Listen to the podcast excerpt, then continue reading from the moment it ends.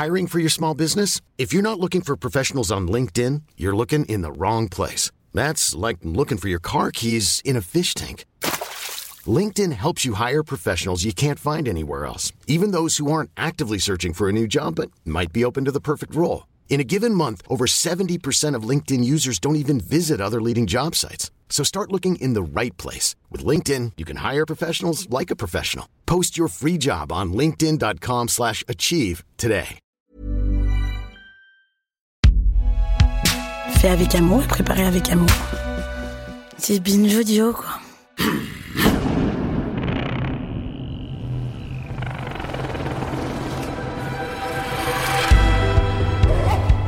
C'est l'ancien président des États-Unis qui dit qu'il peut attraper n'importe quelle femme par la chatte.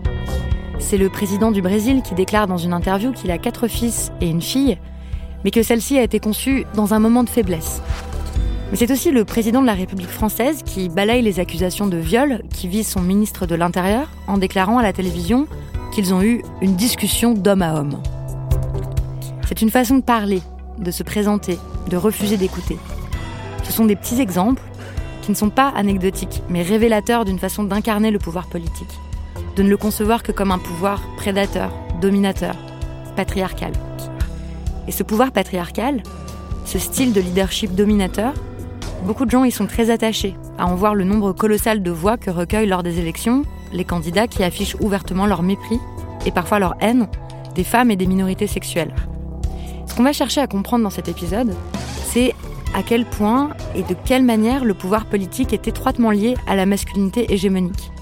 Et pourquoi il nous est parfois si difficile d'imaginer que le pouvoir et le leadership pourraient en fait s'exercer autrement, sans violence, sans prédation, sans exclusion, sans mépris. Mon invitée s'appelle Marie-Cécile Nave, elle est docteur en sciences politiques et directrice de recherche à l'IRIS, c'est l'Institut de Relations internationales et stratégiques. Et dans son essai que j'ai trouvé formidable, qui s'appelle La démocratie féministe, réinventer le pouvoir, elle montre comment les pensées et les pratiques féministes sont des forces indispensables pour renouveler, ou même ressusciter, nos démocraties.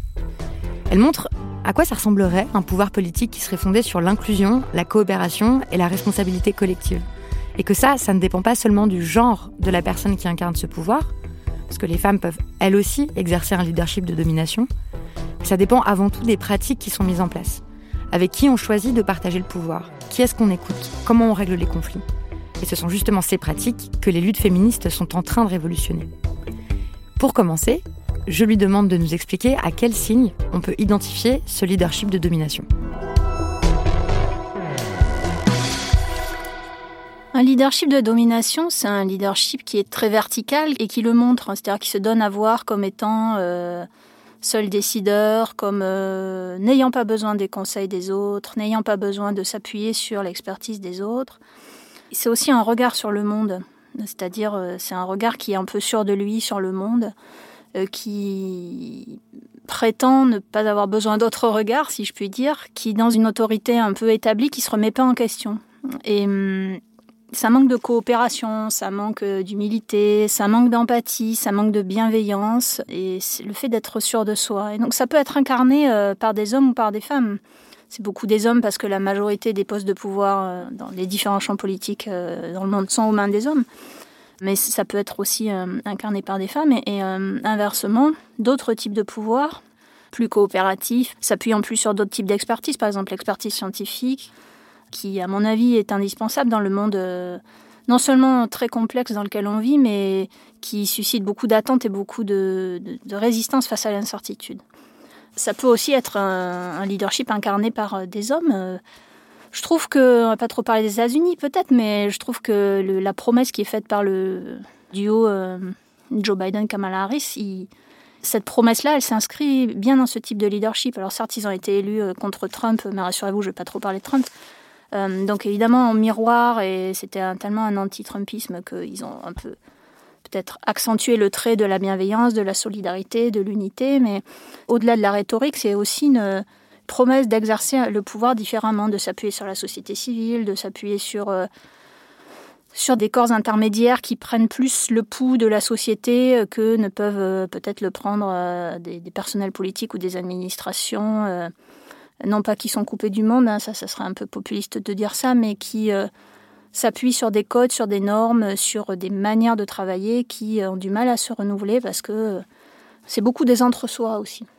En fait, moi, je veux bien qu'on parle de Donald Trump, euh, l'ancien président des États-Unis, puisque euh, c'est comme une espèce d'archétype de ce pouvoir patriarcal et de la façon dont, euh, dont il s'incarne. Donc vous, vous l'avez analysé, notamment dans votre précédent ouvrage qui s'appelle Trump, la revanche de l'homme blanc. Vous avez beaucoup regardé la façon dont il, pratiquait, dont il exerçait et dont il incarnait euh, sa fonction présidentielle, et vous rapprochez son style euh, de celui d'autres euh, leaders populistes et autoritaristes qui sont Viktor Orban en Hongrie ou Jair Bolsonaro au Brésil. très concrètement, dans leur façon de, faire, dans leur façon d'exercer le pouvoir politique, comment est-ce qu'on peut dire que c'est vraiment l'incarnation de la masculinité hégémonique? Oui, l'expression de Connell et Messerschmitt, euh, la masculinité hégémonique, je trouve s'applique bien à ce type de leaders euh, nationaux populistes parce que ça fait système en fait chez eux. C'est-à-dire que c'est assez fascinant. Moi, je m'étais amusée à écrire ce livre, Trump, la revanche de l'homme blanc. Je me suis énormément amusée à l'écrire, même si pas drôle finalement comme sujet, parce qu'on voit que c'est un pouvoir qui est systémique. La politique intérieure, la politique extérieure, la communication, la gouvernance, les choix de rhétorique, l'iconographie tout ça, ça converge vers euh, l'incarnation d'une masculinité hégémonique ou toxique, comme on peut le dire aussi, euh, même si ce n'est pas une expression de, sciences sociales, mais la volonté affichée, revendiquée, absolument assumée de vouloir dominer les autres et la planète, euh, parce qu'il y a aussi un rapport à l'environnement qui est très intéressant, d'être dans une sorte de, rapport de prédation par rapport à tout ce qui les entoure. Et ça passe par une disqualification, une tentative de disqualification des institutions démocratiques, des corps intermédiaires, des médias, des opposants politiques, et euh, par un, programme, euh, un agenda politique qui vise à détruire les droits des femmes, des minorités sexuelles, euh, raciales, de euh, vouloir remettre en cause euh, des principes constitutionnels majeurs. Bref, il y, a, une dimension très antidémocratique qui est assez fascinante à observer et euh, qu'on ne peut pas réduire au registre du grotesque ou de la bouffonnerie comme on l'entend parfois, même si évidemment c'est tellement exagéré qu'on pourrait, on pourrait s'en détourner. C'est fait aussi exprès, hein, c'est-à-dire c'est trop c'est tellement trop qu'on se dit c'est trop, euh, c'est pas possible. Et en fait, c'est un vrai danger. Ça produit vraiment des effets euh, dans les lois, dans les normes, et ça fait des émules. Hein. Bolsonaro était qualifié de Trump tropical parce qu'il a tout copié sur Trump et ça fonctionne puisqu'il a été élu et puis ça fait des émules aussi ailleurs. Et ça fait peut-être aussi des émules, je crois, en dehors de, ces modèles euh, archétypaux ou paroxystiques dans d'autres démocraties ou dans d'autres types de régimes politiques, puisqu'on se dit, bon, ils sont élus, euh, ou bien euh, Trump a été battu, mais il fait quand même plus de 10 millions de voix de plus qu'en 2016. Donc il y a une adhésion d'une partie de l'Amérique à ce projet de société euh, qui est quasiment néofasciste. Hein. Faut, enfin, moi, j'ai pas peur de dire d'employer cette expression-là.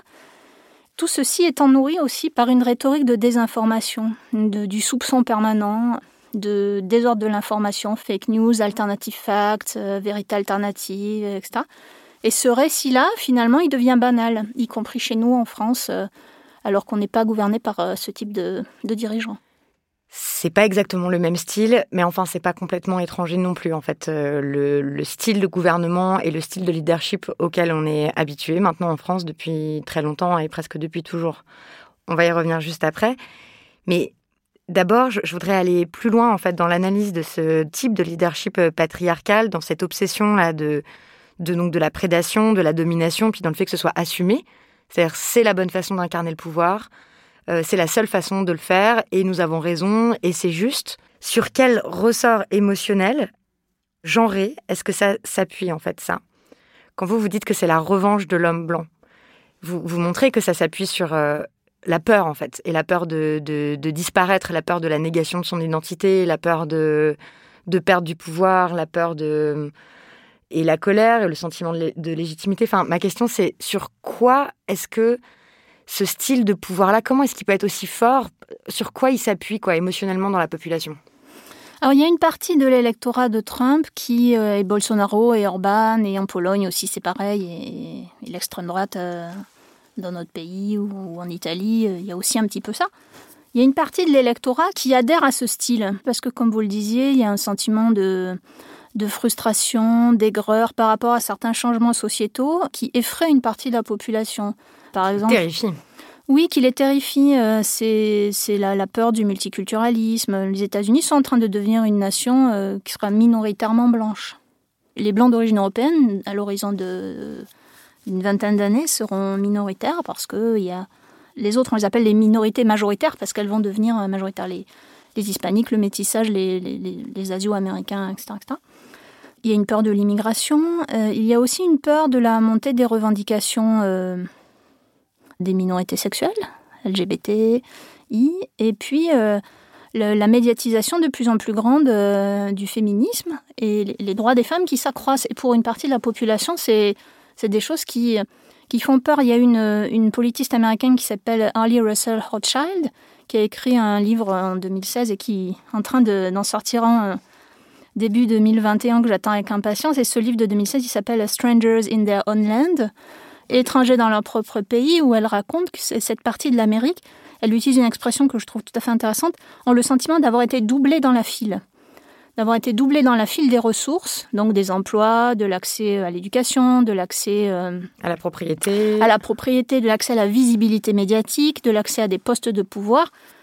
Et donc le modèle d'un homme blanc, un breadwinner, celui qui est chef de famille, qui rapporte euh, le salaire à la maison, etc. C'est un modèle très années 50 en fait, mais qui correspond assez bien à Trump. D'ailleurs, lui, il dit que son époque préférée des États-Unis, c'est les années 50. Bon voilà, chacun est à sa place en fait. Chacun et chacune était à sa place. Mais c'est n'est pas que ça, les électeurs de Trump. Il y a aussi une autre partie qui, bon, voit ça, mais se dit, bon, euh, c'est pas grave. Il y a d'autres choses à prendre chez lui. Il y avait un article dans The Atlantic en 2016. The Atlantic, c'est une revue euh, de référence aux États-Unis, qui disait les électeurs de Trump le prennent au sérieux, mais pas à la lettre, et ses adversaires le prennent à la lettre, mais pas au sérieux et maintenant on le prend au sérieux parce qu'on sait, enfin, savait qu'il pouvait être réélu, mais quand même ne pas le prendre à la lettre, ça veut dire bon ok il a des dérapages, ok euh, il insulte euh, les femmes, les, les, partenaires économiques, etc. Mais quand même il a baissé les impôts, mais quand même il, il, est en train de construire un mur le long de la frontière mexicaine, même si c'est pas vrai, mais quand même il limite l'immigration mexicaine, mais quand même il sait parler de manière dure à la Chine parce que la Chine menace nos emplois industriels, donc il y a une partie des électeurs qui excuse ce type de leadership et qui voit ce que Trump a fait ou ce que Trump dit qu'il va faire ou qu'il a fait, même si c'est loin d'être vrai. Il n'a pas tenu toutes les promesses, loin de là, qu'il avait faites en 2016. Si on considère que c'est pas grave de vouloir écraser les autres, de vouloir euh, euh, permettre aux entreprises, par exemple, dans le cas de l'Obamacare, de ne plus rembourser les frais de santé gynécologique au nom de valeurs religieuses. Donc plus d'avortement, pas de contraception. Même, contraception, même toute la santé sexuelle et reproductive. Parce que c'est ça aussi. Si on considère que autoriser les personnels médicaux à ne pas pratiquer certaines interventions euh, pour raisons religieuses, donc ça veut dire que les communautés LGBT, euh, ceux qui veulent changer de, sexe, ou ceux qui veulent aussi, euh, les médecins qui sont contre le vaccin, pour des raisons religieuses, ça peut exister aussi. Donc on voit qu'il y a une dégradation quand même de l'accès aux droits, de l'accès aux ressources, mais une partie de l'Amérique considère que c'est pas si grave parce que par ailleurs, il va baisser les impôts et qui dit que les Mexicains sont des violeurs et des voleurs et que c'est la vérité. Donc, euh, c'est quand même une préoccupation. Dans les traits de, leadership que vous relevez, sur ce qui relève d'un leadership masculin, il y a l'incapacité à reconnaître ses erreurs. Et ça me paraît important de, le souligner parce que c'est quelque chose qui s'observe euh, dans notre vie de tous les jours. Mais hum, c'est aussi quelque chose qui s'observe dans les discours politiques, en fait. Moi, je ne comprends pas pourquoi ça paraît pas, ça me paraît aller de soi en fait que quand on a fait quelque chose de mal ou quand on s'est trompé, on le dit tout simplement et puis on dit qu'on est désolé et qu'on regrette. Mais ça, j'ai l'impression que c'est quelque chose euh, qui est très difficile à mettre en œuvre euh, dans les discours politiques et même c'est une fierté de pas le faire en fait. Alors ça, c'est peut-être une norme viriliste qui peut être aussi, encore une fois, euh, utilisée par du personnel politique féminin ou, masculin. On peut voir ça aussi chez des femmes politiques, sans doute parce que Reconnaître ses erreurs, ça serait vu comme une marque de faiblesse, de vulnérabilité, donc c'est inférieur par rapport à le fait d'être toujours sûr de soi. Et je suis pas sûre que ce soit nécessairement un bon calcul. Il faudrait faire des enquêtes d'opinion, et peut-être ça existe, euh, auprès des citoyens, parce que finalement, un pouvoir qui est toujours sûr de lui, euh, mais qui ne suscite pas l'adhésion à laquelle il aspire, euh, quand on voit quand même la défiance qui continue d'exister vis-à-vis de l'élite politique, Cette incapacité à reconnaître ses heures, effectivement, c'est pas forcément un, très bon calcul, mais oui, ça fait partie des normes très euh, virilistes, j'ai envie de dire, de, du vivre ensemble en général, des relations professionnelles, du rapport aux médias, du rapport aux autres.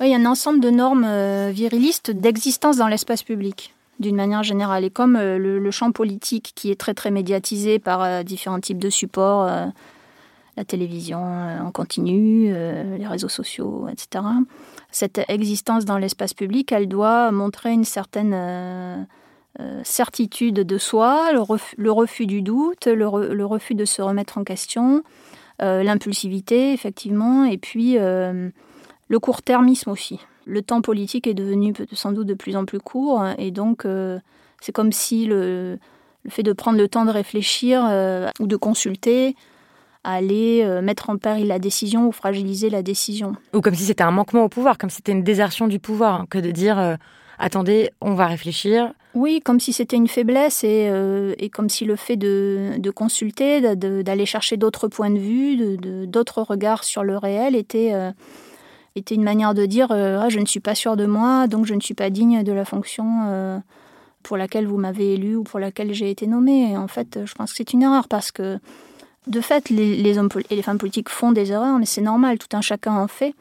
Se présenter toujours comme étant sûr de soi, ça peut être perçu comme une forme d'arrogance. Et comme déjà le personnel politique est perçu comme étant euh, arrogant, méprisant, coupé du peuple, même si c'est évidemment beaucoup plus subtil que ça dans la réalité. C'est pas, ils sont pas aussi coupés du peuple qu'on le pense. Et d'ailleurs, le peuple, qu'est-ce que ça veut dire? Cette attitude-là, qui peut servir aussi à se protéger des attaques et des critiques, c'est possible hein, également. Ça pose question en effet, oui. On se rappelle de Trump qui disait, qui a carrément déclaré Je n'aime pas réfléchir.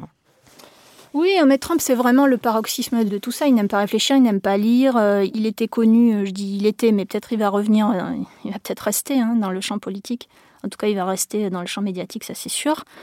Il était connu, et tous les observateurs qui ont écrit là-dessus l'ont dit, pour détester les, trop longs briefings, pour ne jamais lire les notes qu'on lui donne, et ne pas être en capacité d'écouter des points de vue différents. Et quand on émet un point de vue différent quand, on le challenge ou quand les journalistes, notamment les journalistes femmes, lui posent des questions que lui juge dérangeantes, il les qualifie de laides et de méchantes. Parce qu'il y a aussi un peu cette obsession de tout ramener à soi, de considérer que quand on est euh, challengé sur des idées, euh, c'est une attaque personnelle. Il y a une part d'orgueil en fait qui est très présente. Encore une fois, hein, qui peut être vécue par euh, des hommes politiques ou des femmes politiques, mais qui sont, je pense, des normes virilistes une existence dans l'espace public, se donner à voir dans l'espace public comme euh, bombant le torse, comme étant sûr de soi, comme euh, refusant la contradiction, euh, ou même refusant parfois le débat. Et c'est là que ça devient problématique parce que refuser le débat, c'est refuser le conflit d'opinion, c'est refuser un petit peu le fonctionnement démocratique. Ok, donc en résumé, si je comprends bien, à quoi on reconnaît un leadership de domination dans le champ politique? Bah, Vous prenez tous les défauts qu'on associe à la masculinité toxique et euh, vous les appliquez en fait euh, à ce champ-là et c'est à ça qu'on le reconnaît. Mais du coup, si on prend un dirigeant comme notre président de la République en France, Emmanuel Macron, est-ce que son leadership, son style de leadership, vous direz que c'est un, style patriarcal? On a quand même un président, un secrétaire général de l'Élysée, un Premier ministre, un directeur de cabinet du Premier ministre, président de l'Assemblée nationale, président du Conseil constitutionnel, président du Sénat. C'est tous des hommes qui sont issus des mêmes écoles. C'est ça aussi qu'il faut dire, il y a une espèce d'entre-soi, presque de boys club. Et dans les cabinets, la parité n'est pas du tout respectée, la parité femmes-hommes. Au-delà du, côté boys club euh, qui nous gouverne, il y a aussi cet entre-soi des parcours professionnels et des parcours d'études. Et, c'est au moins aussi préoccupant, c'est-à-dire que je vais pas dire du mal de l'ENA. En plus, moi, j'ai été jury de l'ENA cette année, du concours d'entrée à l'ENA. Donc, euh, ça pose question quand même de savoir que euh, les principaux personnages euh, de l'État sont quasiment tous issus des mêmes cercles de formation et des mêmes milieux sociaux, etc. Et par ailleurs, en termes d'agenda, c'est-à-dire de programme politique, les femmes, grande cause du quinquennat, bon, euh, c'est pas franchement flagrant. Un exemple qui est valable pour beaucoup d'autres pays du monde, hein, c'est que la crise de la Covid a, a révélé et amplifié les inégalités dont sont victimes les femmes. Et si on ne chausse pas les lunettes du genre pour comprendre euh, les effets de la Covid, on a des angles morts considérables dans la réflexion et donc dans le ciblage des politiques publiques. Est-ce que le deuxième confinement a permis de lever les doutes et les insuffisances du premier confinement? Non. Par exemple, sur, euh, on sait que les violences conjugales ont augmenté. Ce sont les femmes qui se sont encore plus occupées qu'avant des tâches parentales et domestiques. Elles ont été beaucoup plus fragilisées que les hommes dans le télétravail, y compris les femmes cadres, parce qu'elles ont pris en charge les personnes dépendantes, les enfants, les tâches domestiques. Est-ce qu'on en tire les leçons? Non. Ça continue euh, comme avant. Et c'est dommage parce que comme si c'était des choses non essentielles, comme si c'était des choses secondaires, en réalité, euh, on perpétue un certain nombre d'inégalités alors que la recherche l'a documenté, alors que les femmes en parlent, alors que les associations sonnent l'alarme. Et après, il y a un autre truc dans le leadership de Macron. Emmanuel Macron, quand il était euh, en campagne, il nous avait prévenu, il avait dit j'exercerai un pouvoir jupitérien. C'est ce qui s'est passé, ils n'ont pas pris en, traître sur ce coup-là, mais effectivement j'ai l'impression qu'on est dans un pouvoir qui est quand même très... Euh, très vertical et qui a une volonté de, contrôle assez important. Et c'est dommage parce qu'il risque de se priver de compétences et de regard sur le monde et ça peut être utile dans le cadre d'une réélection. Mais pourquoi est-ce qu'ils exercent ce style de pouvoir? C'est ça, moi, qui m'intéresse euh, toujours. Je pense que c'est un pouvoir qui se pense neutre, qui se pense universel dans son exercice, qui ne voit pas qu'il est profondément genré. Si on prend la définition, par exemple, de, de Carol Gilligan hein, du patriarcat, elle dit c'est un système de règles et de valeurs, de codes et de lois visant à spécifier la manière dont les hommes et les femmes doivent se comporter et être au monde. Donc il y a aussi une idée de bonne masculinité dans ce pouvoir politique qui est extrêmement médiatisé, qui est sous pression aussi. Hein. c'est quand même des métiers extrêmement durs. Il y a une mise en scène d'une masculinité dans la prise de parole, dans la manière dont on se donne à voir, dans les relations qu'on a avec euh, les collaborateurs, avec euh, les corps intermédiaires, euh, les syndicats, les médias, les opposants, qui est là aussi pour nourrir et pour conforter une masculinité très normée. Si vous voulez, ça marche dans les deux sens. C'est-à-dire, euh, ce pouvoir-là, il s'exerce parce que euh, c'est des hommes qui ont intégré des normes, etc. Mais la manière d'exercer le pouvoir, elle est là aussi pour conforter cette masculinité-là. Donc ça dépasse le champ politique, c'est-à-dire que c'est de l'ordre des représentations collectives globales en société, où le, masculin doit être ceci, et s'il n'est pas ceci, eh ben, c'est qu'il n'est pas vraiment du masculin. et donc, euh, il ne peut pas être au pouvoir. Et donc, euh, sa légitimité d'être au pouvoir est questionnée, ou donc il est vu comme fragile. Et ça fonctionne vraiment comme un champ au sens de Bourdieu, c'est-à-dire que à l'intérieur même de ce champ, il y a des rapports de force, il y a des contestations du pouvoir établi, il y a des rivalités. Et si euh, cette masculinité-là, elle, elle, se met à, être, à faillir ou à être remise en question, vous allez avoir quelqu'un qui va la pointer du doigt et qui va accuser le président, le Premier ministre ou un ministre de ne pas être assez ferme, de ne pas décider assez vite, de céder à, au doute. Tout de suite, vous êtes remis à, votre place. Donc euh, tout ça, c'est intériorisé, mais ça fonctionne vraiment de manière systémique. Le pouvoir politique tel qu'il s'exerce en France aujourd'hui, est-ce que vous diriez que c'est un pouvoir misogyne, au sens où il exclut et méprise les femmes? Il est souvent misogyne, mais ça, c'est finalement euh, un peu quelque soit la couleur politique euh, de ceux qui gouvernent, j'ai l'impression, parce que la légitimité des femmes dans l'espace public, et en particulier dans euh, le champ politique, elle est toujours pas acquise. Et quand une femme prend la parole, on l'écoute moins, toujours. Y compris à l'Assemblée nationale, dans les débats politiques lors des primaires, pour les élections, les femmes se font beaucoup plus couper la parole. Donc c'est la place des femmes dans l'espace public qui est toujours questionnée, qui est toujours euh, dont la légitimité est toujours remise en cause. Et, donc euh, c'est particulièrement vrai dans le champ politique parce que c'est le champ du pouvoir par excellence. Dans la représentation collective, le, vocabulaire a des significations euh, qu'il est toujours bon de rappeler. Un homme public n'a pas du tout la même représentation collective qu'une femme publique. Un homme public, c'est un homme de pouvoir, une femme publique, c'est une prostituée dans les imaginaires collectifs. Alors vous, êtes jeune, vous n'avez peut-être pas ce référentiel en tête, c'est des, vieilles significations. La sphère publique est encore euh, considérée comme un espace assez illégitime.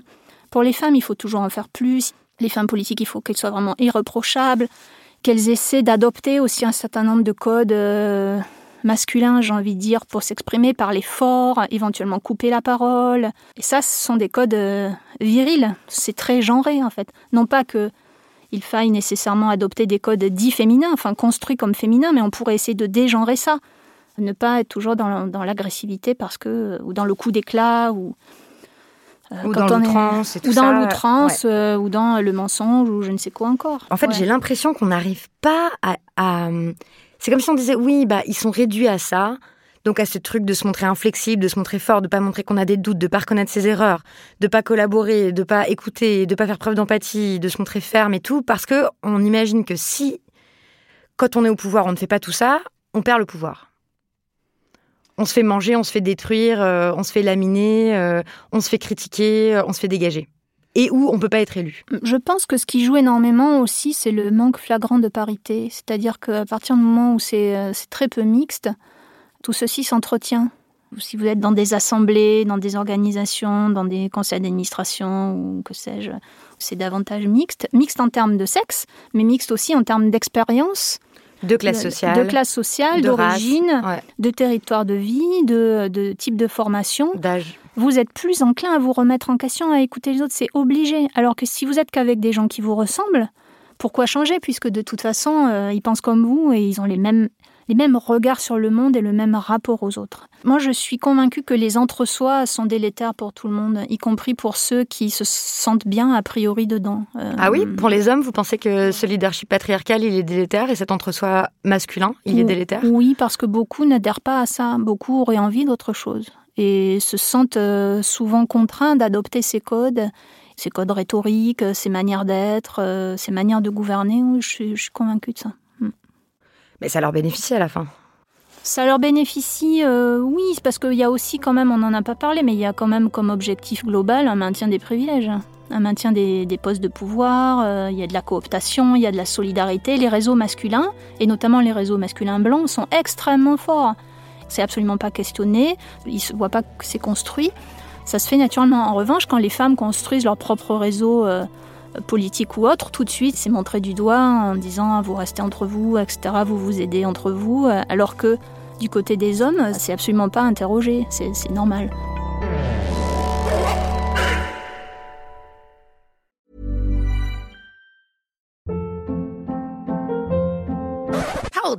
What was that? Boring. No flavor. That was as bad as those leftovers you ate all week. Kiki Palmer here, and it's time to say hello to something fresh and guilt-free. Hello Fresh. Jazz up dinner with pecan-crusted chicken or garlic butter shrimp scampi. Now that's music to my mouth. Hello Fresh. Let's get this dinner party started. Discover all the delicious possibilities at hellofresh.com.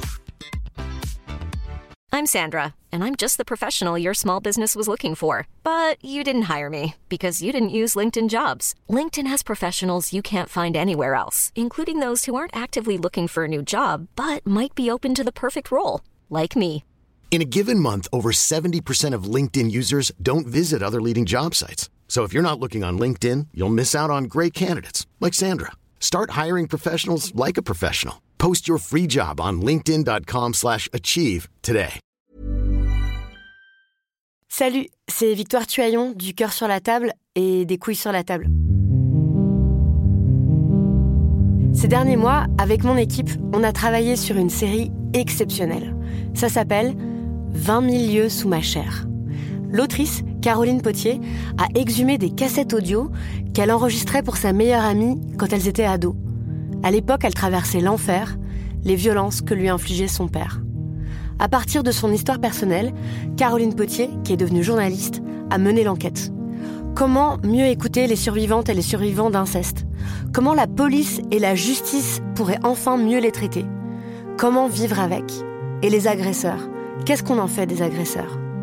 Ce documentaire est beau, est intelligent, et bouleversant, et je pèse mes mots, il est d'utilité publique. Car en France, vous le savez sans doute, une personne sur dix est victime d'inceste. Ça veut dire que nous sommes tous concernés dans notre métier ou dans nos relations personnelles. Dans cette série, vous apprendrez donc ce que nous pourrions tous et toutes faire si on veut un jour enfin éradiquer l'inceste.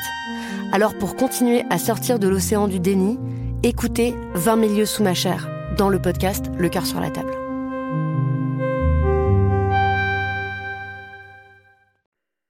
À l'inverse, Hmm. de ce leadership patriarcal-là, qui ne rend heureux personne, qui est pénible, inefficace, injuste, quel autre type de pouvoir est-ce qu'on peut imaginer, à partir du féminisme notamment, euh, parce que c'est quand même ça qui est au cœur de votre ouvrage, vous, et de votre réflexion. À quoi ça ressemble un pouvoir démocratique féministe? Aujourd'hui, on vit un certain nombre de crises euh, planétaires qui concernent finalement euh, beaucoup de pays du monde, voire tous les pays du monde. Les démocraties, évidemment, mais d'autres aussi. Crise sanitaire, environnementale, crise de sens, crise socio-économique. Et on en connaîtra d'autres à l'avenir, hein, des crises sanitaires, environnementales, ça va devenir notre routine et plus de la crise finalement. Et par ailleurs, il y a euh, dans de nombreuses régions du monde des aspirations de la population à participer davantage à la gouvernance des nations, des pays, des régions. Et je crois que le féminisme, parmi d'autres réponses évidemment, peut être une source d'inspiration, d'abord parce qu'il s'appuie beaucoup sur la science, la science pluridisciplinaire, pour comprendre quels sont les besoins euh, des individus et pour chausser, comme je disais tout à l'heure, les lunettes du genre. Par exemple, si on ne sait pas que 80% des déplacés climatiques dans le monde sont des femmes, si on ignore que les trois quarts des personnes qui vivent en, dessous du seuil extrême de pauvreté dans le monde sont des femmes, on manque une partie de l'aide au développement. Et si on ne prend pas en compte aussi que les femmes sont des actrices du changement dans tous les pays du monde, les pays développés comme les pays euh, en développement, on manque aussi euh, des politiques publiques internationales. On, a tendance à, avoir des politiques de développement très verticales, parfois un peu néocoloniales, il faut le dire. Donc ça, ça change un peu. Il y a de la diplomatie féministe, par exemple, qui est euh, mise en place par certains pays, la Suède, le Canada, les Nations Unies, l'AFD. Bon, ça change un peu. Mais l'appui sur la science, pour mieux comprendre quels sont les besoins, les attentes et euh, pour comprendre la complexité du réel, s'appuyer sur les expertises d'expérience, à la fois du côté du militantisme, mais aussi des individus, et considérer que peut-être nous sommes tous chercheurs. Nous avons tous une pierre à apporter à l'édifice de la compréhension du monde, de l'élaboration de nos besoins et de la prise de décision. Je crois que le féminisme, il peut, euh, par euh, toutes ces qualités-là, par toute cette histoire, nous permettre de recréer du commun. C'est banal de le dire, mais aujourd'hui, c'est très difficile de débattre de manière sereine en démocratie, par exemple. Où sont les lieux de débat démocratique? Il y a de la polémique partout. Mais les lieux de débat démocratique, ils sont quand même euh, très fragiles. C'est-à-dire qu'il y a beaucoup de gens qui se sentent perdus, on le disait tout à l'heure, euh, par rapport à certains changements euh, sociétaux ou, ou, culturels ou démographiques. Mais est-ce qu'on va nécessairement vouloir donner raison à cette frustration, à cette peur, et qui finalement divise, qui exclut, qui fait régner le soupçon permanent qui euh, alimente la désinformation? Ou bien est-ce que si on veut reconstruire un monde plus émancipateur, plus durable aussi, plus soutenable, parce que c'est une attention aux autres, c'est une attention à la planète, c'est une attention à l'environnement, c'est plus de coopération, c'est un universel qui est plus inclusif. Et ça, ça passe par recréer euh, du conflit d'opinion, mais euh, dans des lieux où on puisse débattre, où on puisse échanger, où on puisse s'appuyer sur les savoir-faire de tous. C'est un peu utopique dit comme ça, mais euh, il y a un réel besoin, il y a des attentes citoyennes par rapport à, ces sujets. C'est plus coopératif, c'est pas vertical, c'est plus respectueux des savoirs euh, et notamment de la science. Et le féminisme, c'est joyeux aussi, c'est créatif, c'est imaginatif et surtout c'est non violent. Est-ce qu'on peut imaginer un pouvoir qui soit non violent Oui, le, pouvoir, c'est censé être en démocratie en tout cas. C'est censé euh, se nourrir du conflit d'opinion. C'est l'essence même de la démocratie, la confrontation des opinions. Mais pendant très longtemps, c'est encore beaucoup le cas, hein, l'universel démocratique a été profondément excluant. Donc euh, il y a eu euh, de la violence symbolique, mais aussi beaucoup de violences physiques, verbales qui se sont perpétrées, y compris dans des lois. Je pense à la colonisation, je pense à toutes les lois qui ont été très longtemps défavorables aux femmes, la non-criminalisation du viol, qui est devenu un crime sous l'impulsion des féministes. Oui, il peut y avoir de la violence en démocratie, il y en a eu, il y en a encore. Il y a de l'exclusion, il y a des discriminations, beaucoup de violence symbolique. Mais le but, c'est de faire avancer, de progresser. Et pour ça, il faut entendre ce que d'autres euh, regards sur le monde, d'autres euh, expériences, d'autres savoirs ont à apporter à la décision politique. On grandit aussi avec l'idée que, eh bien, exercer le pouvoir, c'est nécessairement violent. Que c'est nécessairement un pouvoir hiérarchique. Que ça s'appuie, en fait, sur la menace de la violence, au moins. Mais en fait, peut-être pas. Peut-être qu'on peut imaginer une autre forme d'exercice du pouvoir ou un autre pouvoir. Oui, le pouvoir, c'est de la relation avant tout. Donc, quel type de relation on veut promouvoir Est-ce que c'est un pouvoir euh, des liens forts ou un pouvoir euh, des liens faibles, pour reprendre le, titre d'un livre euh, dirigé par Sandra Logier, c'est-à-dire qui est dans l'intime, qui est dans la conversation, qui est dans l'écoute de l'autre, qui se nourrit notamment de l'éthique du care. Ça aussi, c'est une expression euh, qui vient du féminisme, c'est-à-dire les relations quotidiennes, l'attention à l'autre, l'attention à la nature, le respect des différences, non pas pour séparer les gens, parce qu'il serait dans une perspective de reconnaissance identitaire. C'est tout le contraire, en fait. De prendre acte qu'il existe des différences, des besoins multiples, des expériences variées pour construire un universel plus inclusif. Et les petits riens de l'existence, les conversations, le dialogue, tout ça, c'est des choses qui sont peut-être considérées comme quantité négligeable par un pouvoir euh, qui utilise une rhétorique guerrière, euh, une autorité euh, qui penche plutôt vers l'autoritarisme, qui a du mal à écouter les scientifiques, qui a du mal à, à faire confiance euh, aux corps intermédiaires et qui finalement manquent une grande partie de ce qui se joue dans la réalité. Euh. Alors que euh, une grande partie de la population, et je pense en particulier aux jeunes, ont énormément à apporter au pouvoir démocratique. Quand on voit les immenses manifestations de jeunes et de, parfois de très jeunes en faveur du climat, contre le racisme, et pas que dans les communautés qui sont victimes de ça, ça s'est vraiment étendu à d'autres types de groupes, les immenses mobilisations féministes dans le monde. La première opposition à, Trump en janvier 2017, c'est les Women's March. C'est 4 millions de personnes dans la rue, c'est toutes les générations, mais euh, c'est aussi beaucoup les jeunes qui reprennent le flambeau. Et donc il faut écouter ce, que ces gens ont à dire, à dire, mais aussi à apporter pour renouveler les manières de gouverner, pour renouveler l'agenda, pour renouveler euh, le leadership euh, qui est à bien des égards très très old school, hein, je pense. Ouais, ouais, c'est un problème de génération, mais qui est aussi, un leadership euh, vraiment tellement marqué par le patriarcat et par euh, la masculinité. Oui, il faut s'inspirer de ce qui se passe aussi en dehors du champ politique, en dehors du champ militant. Si on regarde des personnes comme Megan Rapinoe dans le foot, si on regarde euh, ce qui se passe dans le cinéma, dans le divertissement, où il y a des nouvelles voix qui s'élèvent et qui proposent un autre récit sur le réel. Et c'est ça aussi un autre récit qui va à l'encontre d'un récit peut-être aujourd'hui de peur, d'exclusion, de stigmatisation, qui ne prend pas le temps de réfléchir aux réalités telles qu'elles sont vécues par euh, les gens. C'est la première étape, je crois. Inventer un nouveau récit collectif qui garde en tête euh, l'émancipation et qui vise à, créer davantage de communs, à remettre du politique dans la vie sociale, mais à des fins euh, d'égalité et de liberté pour tous et pour toutes. Très concrètement, comment chacun et chacune à la place qu'elle occupe actuellement peut réfléchir à son propre pouvoir et à sa façon de l'exercer? À se demander s'il est en train de faire du pouvoir sur ou du pouvoir avec alors moi, je me méfie beaucoup de certains discours euh, qui sont issus notamment euh, du développement personnel, qui est un peu hmm. une, ruse néolibérale que je trouve non seulement fausse, mais en plus dangereuse, hein, parce que fortement culpabilisatrice et qui vise à dépolitiser euh, le réel en disant quand on veut un peu, n'écoutez pas les obstacles, n'écoutez pas ceux qui vous disent que vous ne réussirez pas. Oui, enfin, c'est Libérez-vous, maintenant vous pouvez. Euh, assumez votre propre pouvoir, euh, soyez un homme comme un autre.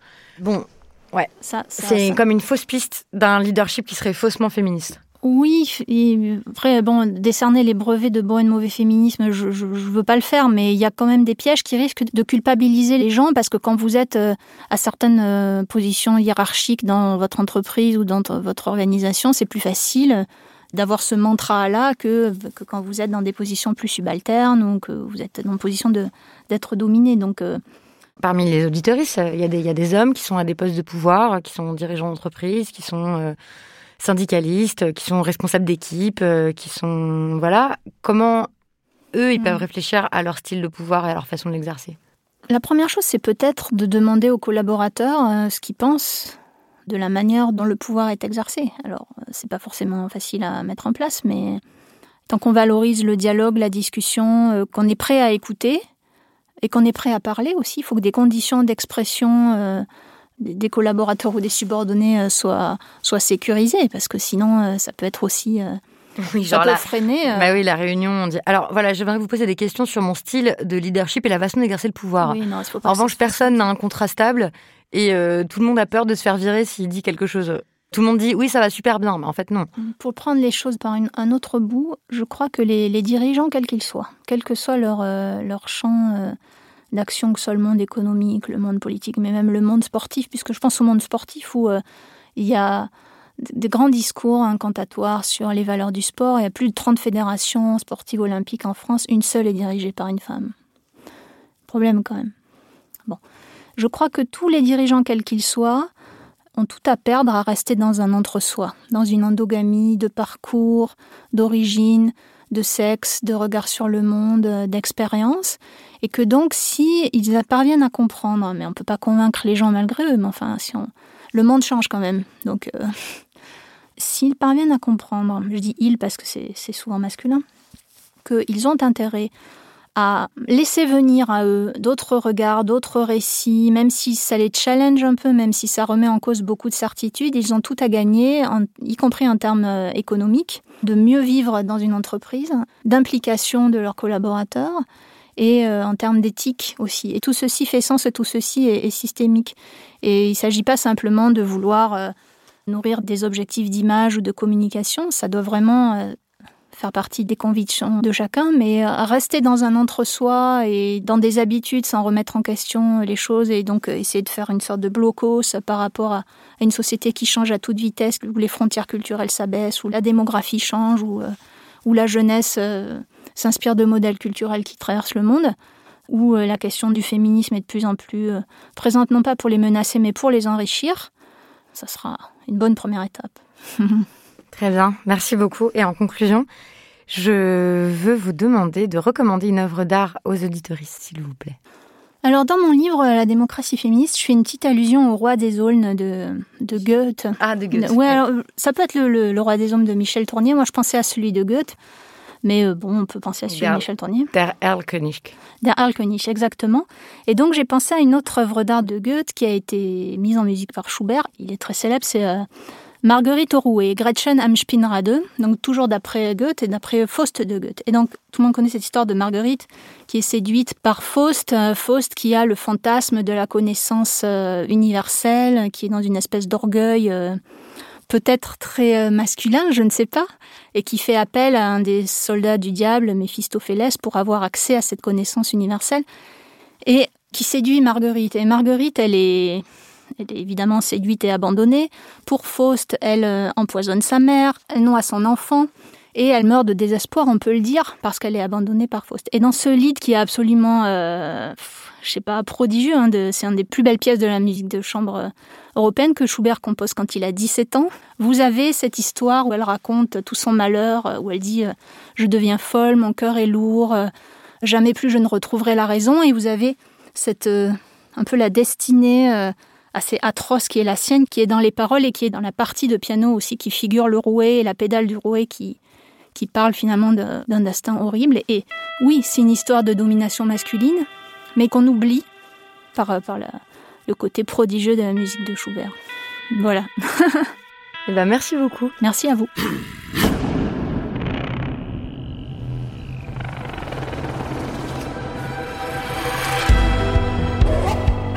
Voilà, je rappelle le titre du livre de Marie-Cécile Nave.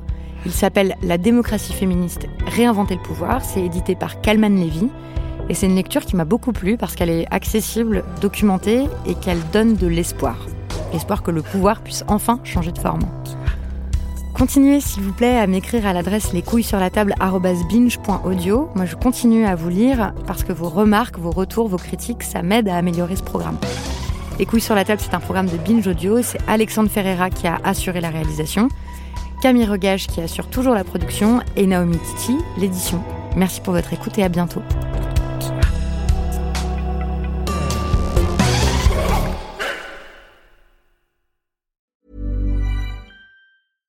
Ever catch yourself eating the same flavorless dinner three days in a row? Dreaming of something better? Well, HelloFresh is your guilt-free dream come true, baby. It's me, Kiki Palmer. Let's wake up those taste buds with hot, juicy pecan crusted chicken or garlic butter shrimp scampi. Mm. Hello Fresh. Stop dreaming of all the delicious possibilities and dig in at HelloFresh.com. Let's get this dinner party started.